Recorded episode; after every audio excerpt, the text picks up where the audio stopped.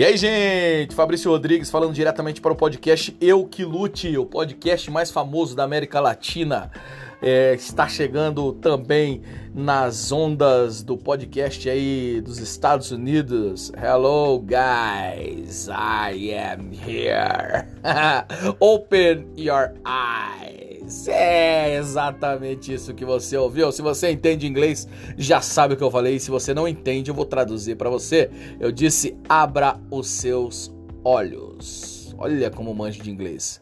Rapaz, eu quero te contar uma história hoje. E talvez se você me conhece já há algum tempo, você já conhece essa história. É, mas eu digo que toda história há uma lição, sempre há uma lição a se falar. Aliás, a se aprender, né? E hoje eu quero falar um pouco sobre comunicação, sobre a habilidade de se comunicar da maneira correta, se comunicar de uma maneira certa, assertiva e o quanto isso pode evitar de transtorno. E para que eu possa falar sobre isso, eu não posso deixar de contar. Você que me conhece, está escutando esse podcast, já está falando, não acredito que ele vai contar essa história. Sim, vou contar essa história. Num belo dia, eu estava trabalhando, eu trabalhava num hospital grande aqui de Curitiba. E nesse hospital eu fazia um exame chamado eletroencefalograma, eu era técnico de eletroencefalograma. E era um hospital chique. E um belo dia eu precisei atender uma mulher que era alemã, esposa do diretor de uma grande montadora que se situava aqui em Curitiba, não sei se está ainda. Mas aí me chamaram e falaram: olha, Fabrício, você precisa atender a dona Fulana. Só que ela só fala inglês. E eu falei: Jeová da Glória, me ajuda. Liguei para minha chefe, inclusive queria mandar um abraço para ela. Cris Simão, beijo, Cris Simão. E aí a Cris me passou todo o bizu. Você vai falar assim, assim, assim, assado. Me deu toda toda deixa tudo que eu ia falar, ou seja, eu fiz um curso de inglês ali super intensivo e avançado.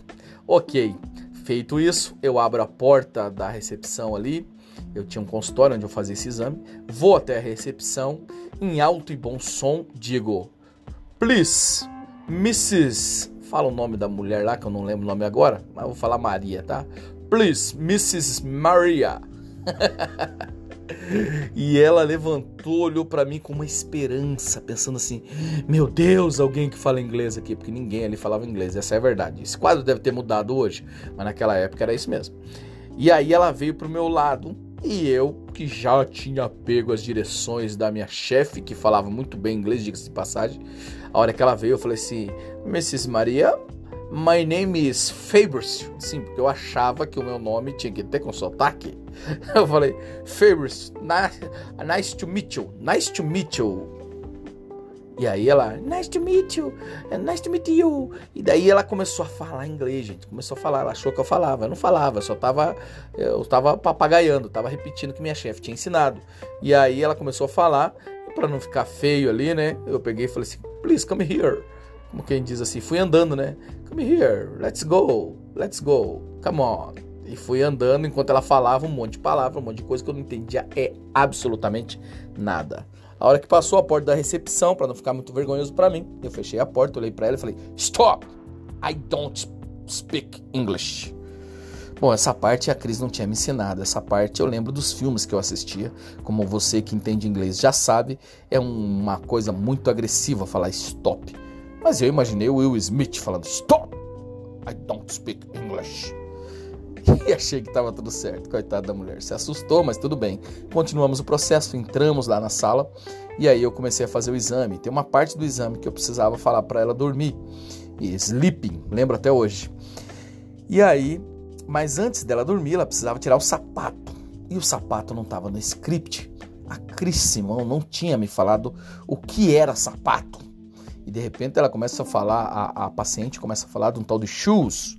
Ela fala, ah, shoes, shoes. Eu falei, rapaz, o que é esse churros da dona Florinda aí que essa mulher tá falando? E ficamos ali engatados uns 5, 10 minutos até que eu entendi que era o sapato. Ela queria saber se podia tirar o sapato. E eu dei um ok, no maior estilo inglês, né? Ok, um lord americano, um lord inglês. E aí ela se deitou. Dormiu tal fiz todo o exame, mas tinha uma parte do exame que eu tinha que falar para ela abrir e fechar os olhos. Naquela altura do campeonato eu já tava me sentindo, cara, um norte-americano, um inglês, um fluente em inglês. E aí eu olho para ela e falo assim: Please open your eyes. Você sentiu aí o sotaque, né, gente? Please open your eyes. E aí eu tô olhando no monitor do computador e percebi que ela não fechou os olhos. Por quê, né? E aí eu vou para ela e falo assim: Please look me, look me, look me, ok?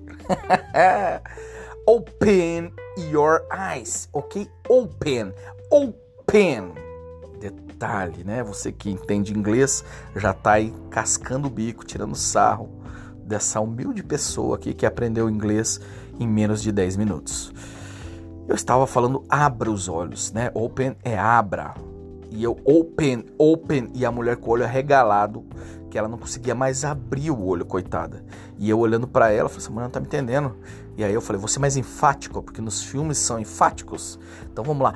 Open your eyes, ok? Look at me, please. Open your eyes. E olhava para ela, ela com o olho arregalado. Eu falei, tá tendo uma crise convulsiva, não é possível. O que que tá acontecendo?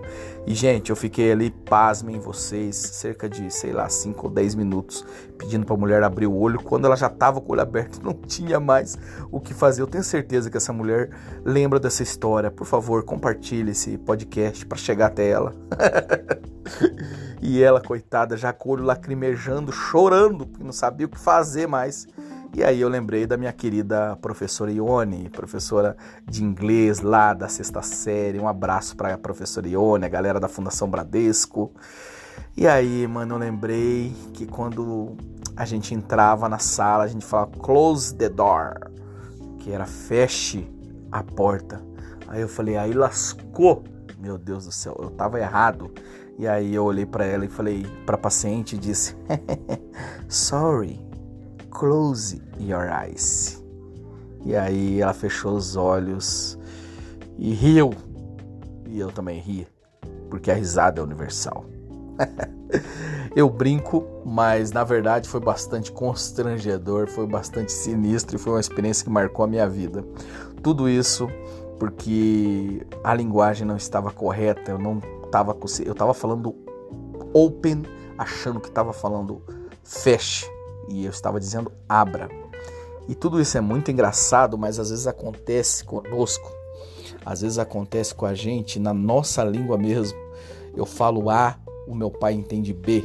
Eu falo A e o meu filho entende B a minha esposa entende ser e a gente fica naquela discussão frenética sem analisar o contexto, sem analisar o que, que pode estar de errado nessa comunicação. Você tem falado algo para alguém e a pessoa não tem escutado? Você tem falado algo para alguma pessoa e parece que não entra na cabeça dela? Talvez seja a hora de você rever, entender o contexto que essa fala está acontecendo e o porquê que ela não está ouvindo, o porquê que ela não está entendendo. Isso pode fazer toda a diferença na sua vida e na sua comunicação.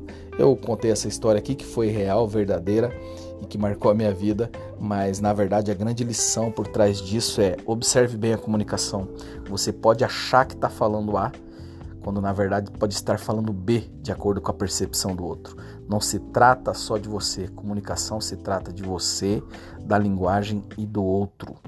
Então é isso, fica a lição de hoje aí falando sobre comunicação que você possa ter essa perspicácia de quando você vê que o que você fala não está sendo entendido pelo outro, que você possa entender o contexto, que você possa entrar no outro, ser empático ali e tentar entender o porquê que essa informação não está chegando da maneira que você acha que deveria chegar. E aí, reajustar, dar um sorrisinho amarelo como o meu naquela época e dizer sorry, sorry, close your eyes. É isso aí, senhoras e senhores. Fabrício Rodrigues para o podcast Eu Que Lute. Deus te abençoe e é nós, estamos junto.